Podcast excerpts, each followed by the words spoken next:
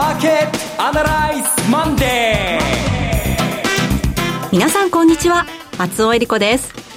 マーケットアナライズマンデーをお送りします。パーソナリティは金融ストラテジストの岡崎良介さん。岡崎良介です。今週もよろしくお願いします。そして株式アナリストの鈴木一之さんです。おはようございます。鈴木一之です。今日もどうぞよろしくお願いいたします。この番組はテレビ放送局の BS12-12 で各週土曜日朝6時から放送中のマーケットアナライズコネクトのラジオ版です。海外マーケット東京株式市場の最新情報具体的な投資戦略など耳寄り情報満載で今日もお届けしてまいります。さあ先週は高値取るのかというところでね もうすごいこう熱気が渦巻いてる感じがしましたけれども、ね。えー、残念でしたね、えー、万歳なしよってやつですよね。はい、まあ、だけどこんな感じで多分テレビ局来なくていいですけどね。ほうそそんなすごい日でも別に何でもないですから。じゃあそうやって下がること自体が、はいなんかやっぱり我々遅れてるっていう感じしますよね。そうですか、えー、全然先進国じゃないなって気がしますけどね。もういい加減にああいう騒ぐのはやめてほしいんですけどね。まあ騒いでくれないと我々我々のような仕事も上がったりといえば上がったりなのかもしれませんけども、まあでもあの光景はあんまり面白くないですね。そうですか。えー、でもなんかそれと同じことが今週もまたなんか、はい、更新するまでなんか続きそうですね。そうですね。で今日の午前は121円安というところですけれども、5番にかけてどうなのか、そして今週はどう動いていくのか、今日もお話伺ってまいります。この番組は株365の豊かトラスティ証券の提供でお送りします。今週のストラテジー。このコーナーでは今週の展望についてお話しいただきます。日本株だけあるいは日経平均だけ見ているとですね、はい、あの、まあ、今週も高値トライするかなっていう感じがするんです。だから、今週の日経平均戦略としては、まだ売りは早いかなっていう感じですね。まだ売り、売りで攻めるのは来週以降かなっていう感じするんですけども、ただですね、あの、先週はアメリカの月次の S q があったんですけれども、はいえー、これを非常に細かく分析したんですけども、えまず1月切り、1月の第3週からですね、2月の第3週にかけて、SP500 は3%以上上がったんですね。だけど、同時にですね、えー、ビックスはこの間1ヶ月ボラティリティが約1ポイント近く上がったんですよ。ボラティリティが上がって、ちょっとね、危うい上がり方をしてるんですよ。はい、まあでも危うい上がり方でも上昇は上昇ですから、えー、まあ同じことを日本株もありまして、えー、日経平均株価はその前の週が S q で3万8000飛び18円。これは1月の S q から比べると1000円高してまして、で、ボラティリティも上昇してて、日米とこに、ともにですね、株価上昇、ボラティリティ上昇という、ちょっと強引な上げが起きたのが1月から2月なんですね。ただですね、アメリカの場合ですね、えー、ちょっと困った、まあ異変というか、うん、まあ、先に結論言っちゃうと、これ3月ダメだなと思いましたね。3月はあまり良くない。うん、あの、揺れるなっていうか、うん、えー、っと、で、順を追って説明すると、1月から2月にかけて強引な上昇になりました。強引な上昇になったんですが、まあ、注意深く、えー、金曜日の夜、翌日土曜日ですね、はい、これ、広島でセミナーがあったんですね、うん、この話、話しなきゃいけないなと思ってですね、夜中にですね、何回か飛び起きながらですね、チェックしてたんですけども、結局マイナスで終わったんですよ。ええ、SP500 は。で、マイナスで終わりながら、ボラティリティは逆に上昇で終わったんですよね。で、何が言いたいかっていうと、その、そこまでずっとボラティリティ上昇、株価上昇という、いや、強引な上昇で持ってきたものが、ちょっと株が崩れ始めたんですよね。はい、崩れ始めて、で、終わってみると、まだボラティリティはそれでも14%台で、で、15を超えてきてないんですよ。で、こういうパターンっていうのはですね、はい、あの、地震的に言うと揺れるパターンなんですよ。揺れが始まってるんですよ。はい。あの、例えばビッグショックなっている時もそうなんですけどね、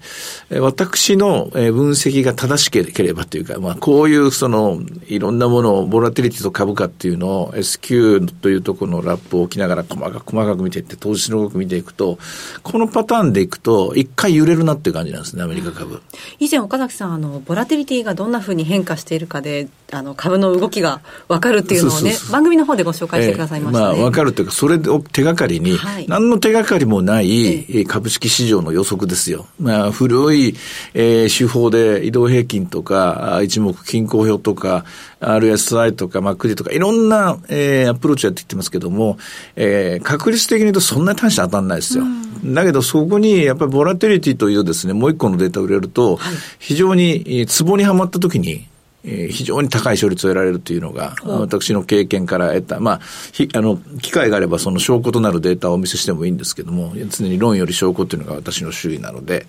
で、えー、話を戻すとですね、あの、何が来るかは分かんないんですよ。ええ何が引き金は分からない。引き金は分かんないです。それが、あの、NVIDIA かもしれないし、はい、あるいは、えー、住宅統計が悪かったので、住宅市場が壊れ始めてるとか、あるいは、コマーシャルモーゲージですね、商業用不動産がどっかでまたぽつりぽつり出るかもしれないし、あるいはまた何かの業績が悪くなるかもしれないし、あるいは金利上昇かもしれない。それは分からない。分からないんだけれども、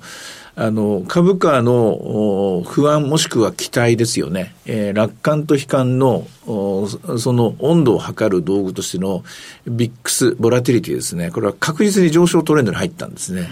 上昇トレンドに入って、そして、えー、肝心要の着陸するスキーの日に微弱な上昇を見せて、微弱な上昇を見せるんだけども、しかし、ボラティリティの水準はまだ14.3ぐらいだったかな、15未満という、この条件で過去のパターンを、過去12年ぐらいのデータで当てはめてみると、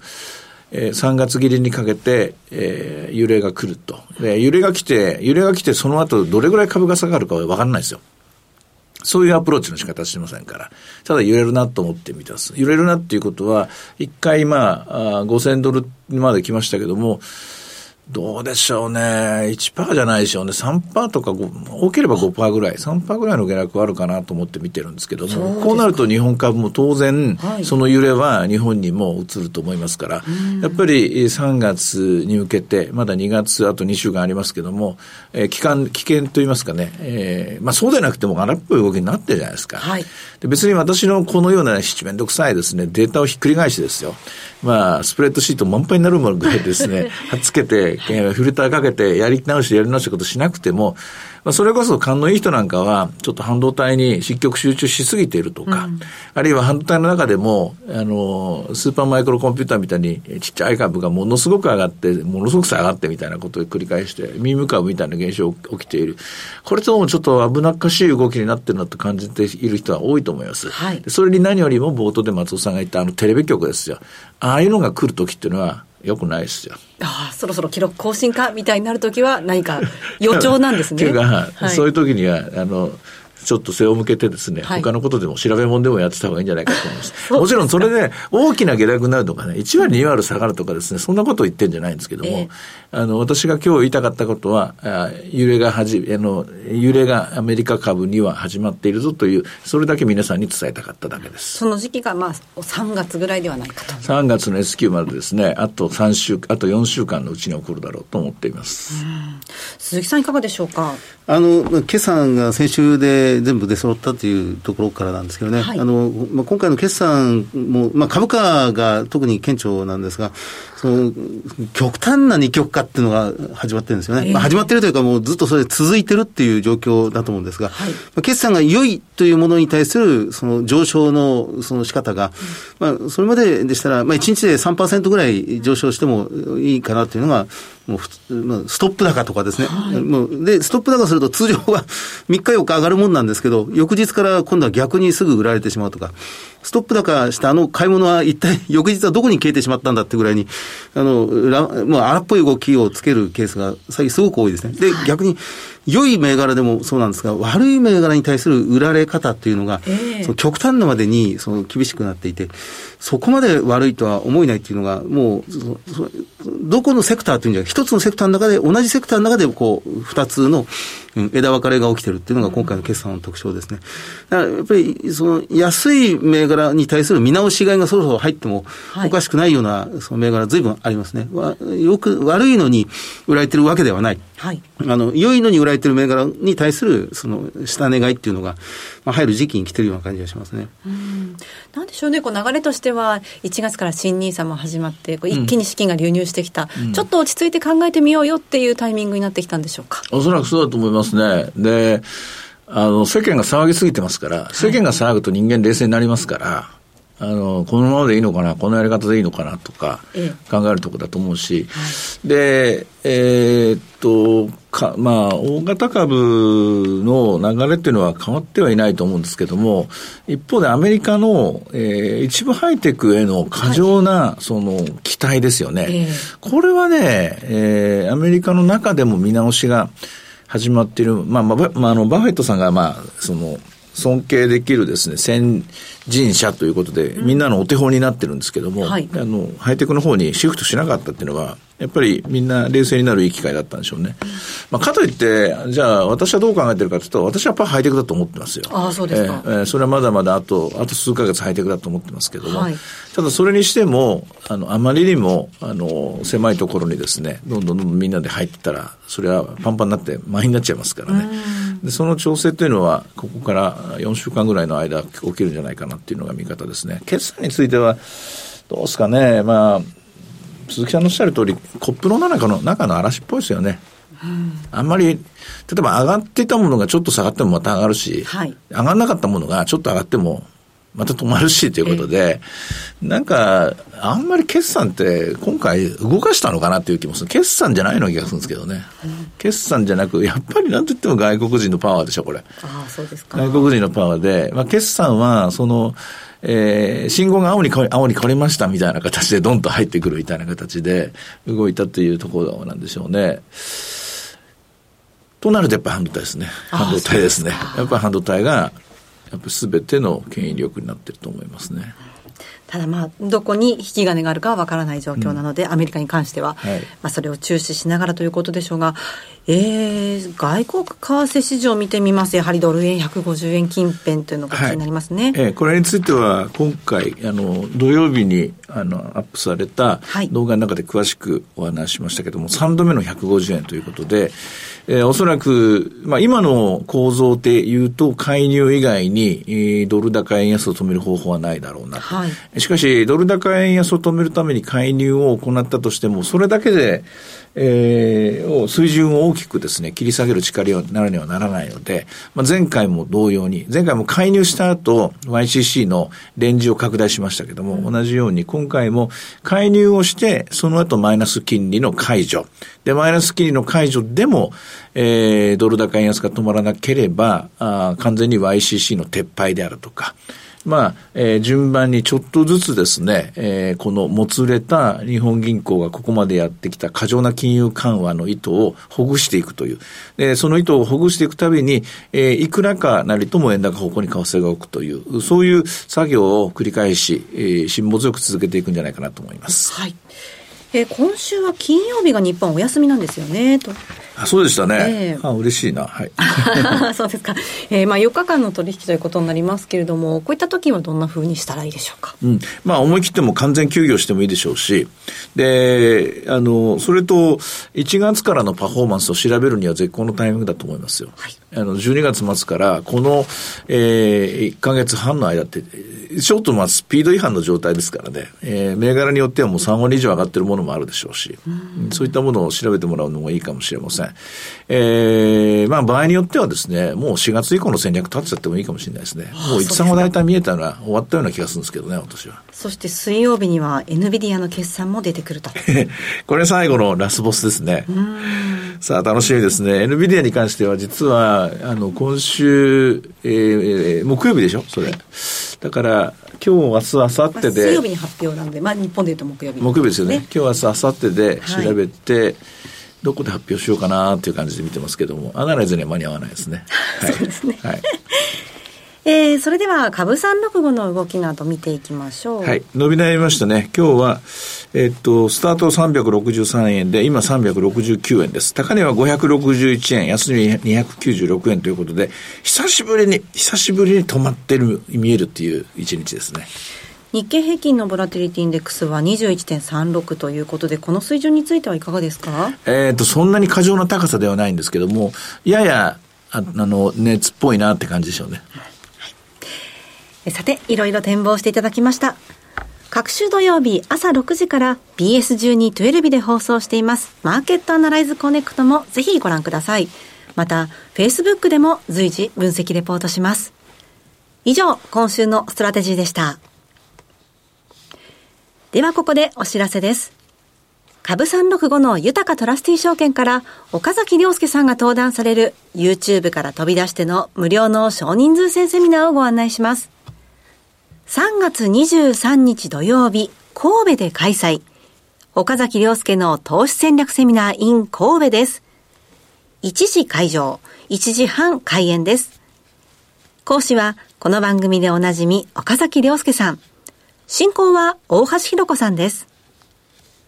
プログラムは、岡崎さんによる現状分析から具体的な投資戦略、そして岡崎さん、大橋さんお二人によるクリック株365を活用した投資戦略。さらには、ウェブツールを使った Q&A も合わせて、たっぷりとわかりやすく解説します。さあ、岡崎さん、3月23日土曜日は神戸ですね。神戸です。えっ、と、長丁場のセミナーになるんじゃなかったかな。あの、複数の方々と一緒だと思うんですけども。はい、えっ、と、アメリカの S q が15日なので、うん、もう次の、要するに4月相場が始まるところだと思います。で、この頃にはですね、日本株は、すごい、あの、みんな楽しい時間が始まるんじゃないかと思うんですが、配当ですよ。はい。3月の配当取りに行きましょうよと。3月の権利取りに行きましょうよと。で、権利を取って、えー、どしどし経営時にですね、いろいろと言いたいこと言いましょうよという、えそういうですね、楽しい、えー、季節が始まるので、その話も交えながら、あの、その時点では、あの、かなりポジティブになっていますかね、えー、2024年度戦略みたいなものをお話ししようかなと思ってます。えー、はい。新しい戦略を練りにぜひいらしてください。え、それ、入場は無料です。定員は60名となっています。応募多数の場合は抽選となります。なお、今回のセミナー受講は、セミナーに参加されたことがない皆様を優先的にご案内させていただきます。どうぞふるってご応募ください。会場へは三宮駅や貿易センター駅が便利です。ワンノットトレーズビル5階三宮コンベンションセンター会議室505です。お申し込みお問い合わせは、豊かトラスティ証券セミナー情報ページよりウェブからお申し込みください。締め切りは3月21日木曜日正午までです。応募状況によっては申し込み期限の短縮や延長を行う場合がございます。貴重な機会ですので、お近くにお住まいのフラ、お住まいの皆さんぜひ振るってご応募ください。なお、ご案内したセミナーでは、紹介する商品などの勧誘を行うことがあります。あらかじめご了承ください。以上、株365の豊かトラスティー証券からセミナーの情報でした。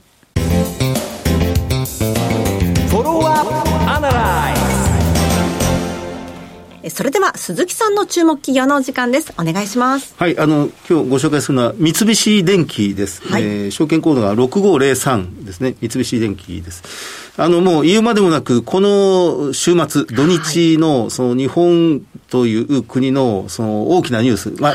たくさんありましたけど、やっぱり H3 ロケットの打ち上げ成功ということなんですね。1年ぶり、まあ、1年前に失敗してますので、で、それが成功して、まあ、私なんかもう最近、まあ、年ですね、あの、類線がどんどん緩くなってきて、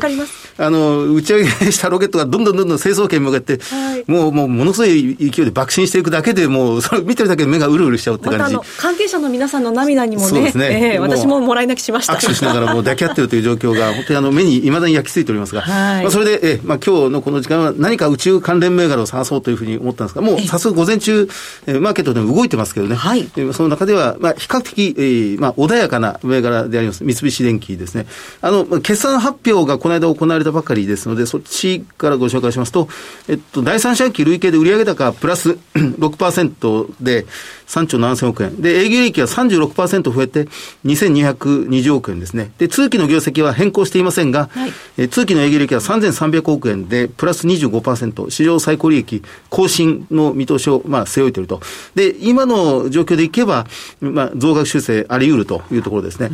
あの、期末の配当金は、この第三四半期ではまだ出していないんですが、えー、まあ、中間期で20円配当、えー、1年前が14円の中間配当に対して20円の中間配当。で、えー、1年前の期末配当が26円ですが、はい、配当成功を、まあ40%ぐらいっていうのが、この会社の今の傾向ですので、そうすると期末配当30円ぐらいになりそうだ。うん、そうすると今、配当利回り2%じゃ、えー、まあ今日というところなんですが、これ2.2%ぐらいの利回りになってくるだろうと。まあ、だろうっていうのはこれ、あくまで私の、あの、まあ、あの、感想なんですけどね。はい、で、えー、っと、PBR が1.4倍ぐらい。えー、ROE が8%ぐらい、史上最高利益更新の見通しということになりますね。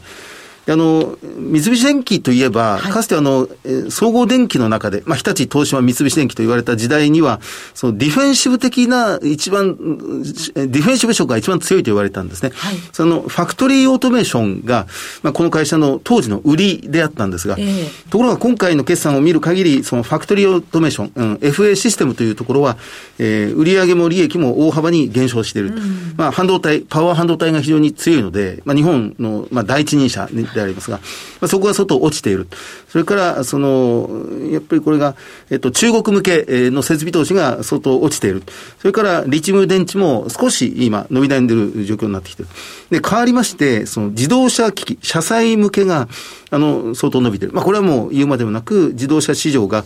新車販売台数が急回復してる。で、まあ、それに向けて、えっ、ー、と、まあ、EV、まあ、リチウムイオン電池は落ちてるんですが、えー、それ以外の EV、えー、モーターとか、インバーターとか、あとは、その、自動運転に、まあ、貢献する、まあ、エイダスとかアダスって言われている自動運転機器の部分ですね。はい。これがかなり大きく伸びてる。しかし、何よりも大きいのが、やっぱり電力システムの部分ですね。日本が一番弱いと言われてます、その再生可能エネルギーを、まあ、今の系統電力に流し込んでいく部分が遅れてるんですが、まあ、ここがやはり地方自治体、あるいは電力会社中心に、今、かなり出てきていて、はい、その電力会社が利益が上がるようになってきてるっていう部分が大きいようですが、これが、あの、まあ、今回の能登半島地震でもすごく大きな問題になってますが、すね、日本の発電システムがすごい脆弱であるというところの部分が、うん、まあ、財政事情厳しい地方自治体もそれなりに、まあ、必死で今やってるところでありますけど、えー、まあ、電鉄システムも含めて、はい、社会システム、電力システムが、まあ、かなり伸びているという部分です。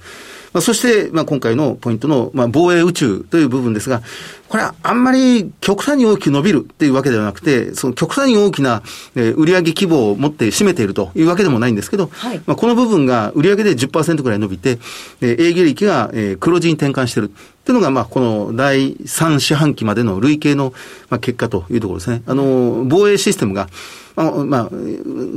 これ記載はされていませんが、まあ、おそらく防衛庁からでしょうけど、えー、防衛省から、えー、大口の案件が継続しているという部分ですので、まあ、このあたりが、まあ、マーケットを支え、この会社の収益を支えているという部分だと思います。あの、一頃、この、まあ、パワハラ問題とか、あるいは、まあ、社内的な、その、組織構造改革、構造改革を、まあ、随分、その、外部から、まあ、突きつけられるような事件を起こしてしまったわけですが、はい、それに対して、えー、まあ、調査委員会設置して、えー、自ら今変えようとしている。まあ、それが今、2年目、えー、まあ、3年目に向かい始めているというところですので、